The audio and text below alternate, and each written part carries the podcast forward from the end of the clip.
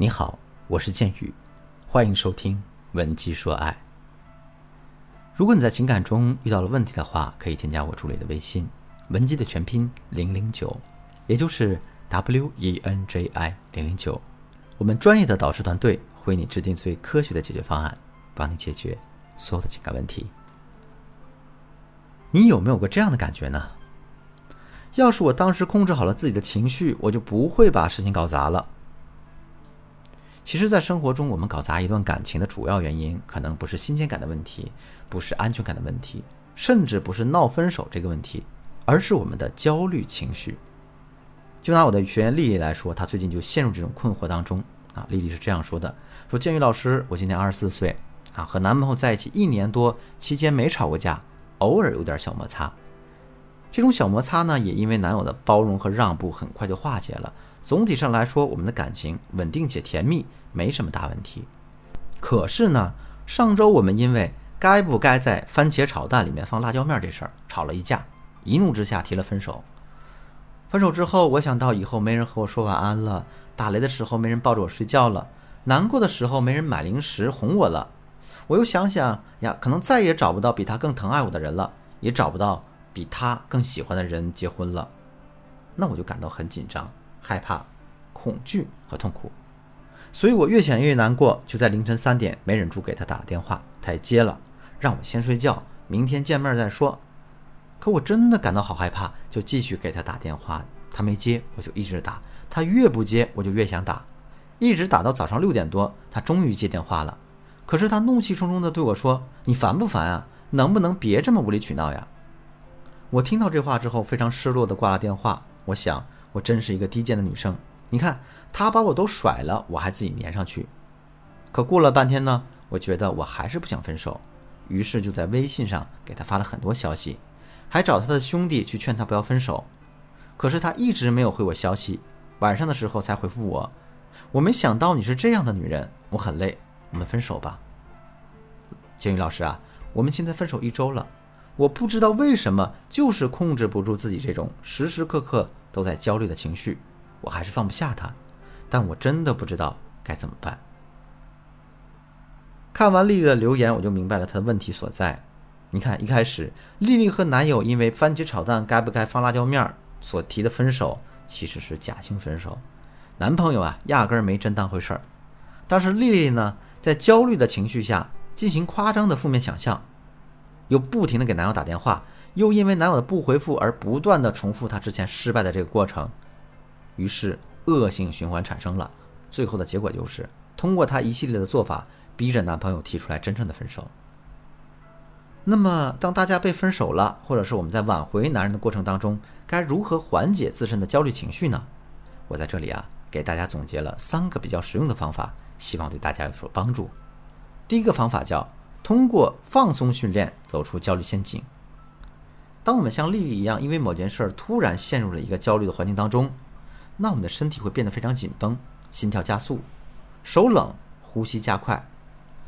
当我们感觉控制不住自己的时候，就得立马停下来进行放松训练，让大家的身体放松下来，进而呢缓解精神上的焦虑。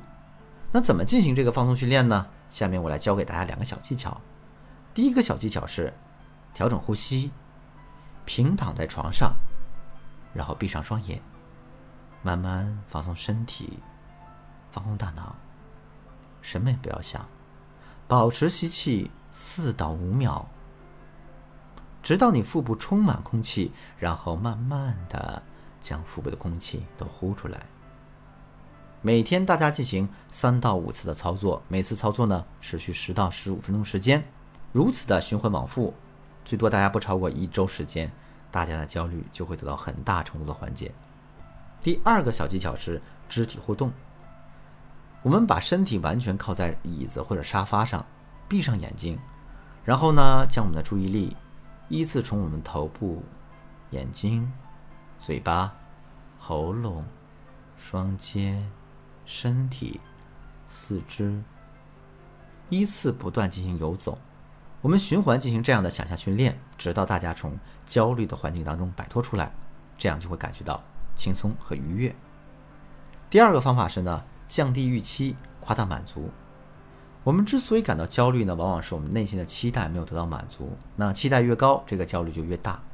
就比如当丽丽被分手时，她的内心期待是马上复合，可男友又不回她这个消息，这就造成了她的期望没有得到满足，焦虑也就越来越大。那我再举个例子，大家毕业找工作的时候，如果你当时的期待是第一次面试就能在五百强企业找到一份月薪两万、周末双休的体面工作。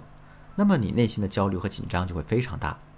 可如果你的期待是广撒网、循序渐进、骑驴找马呢？那你的心理压力一下子就没了。那你这样找到的任何一个工作都是奔向目标的一大步。在我们刚分手想要挽回爱情时，也要遵循这个道理。比如呢，丽丽在刚分手时，她将预期调整为没拉黑、没删除、没告知朋友圈，哎，这就是好事儿啊。那很可能第二天男朋友就主动跑来道歉了，毕竟啊，局外人可能都会看清楚了，情侣不会因为那样一个小事就真的分手。第三个方法是，提高对爱情的掌控感。焦虑的另一个来源就是失控感。比方说呢，你小时候学自行车，老担心自己掌握不了平衡会摔下来，那长大之后你就发现了，骑自行车就像骑玩具一样，甚至还能在大马路上单手骑。这是为什么呢？因为你现在对骑自行车这件事情已经驾轻就熟，有掌控感了。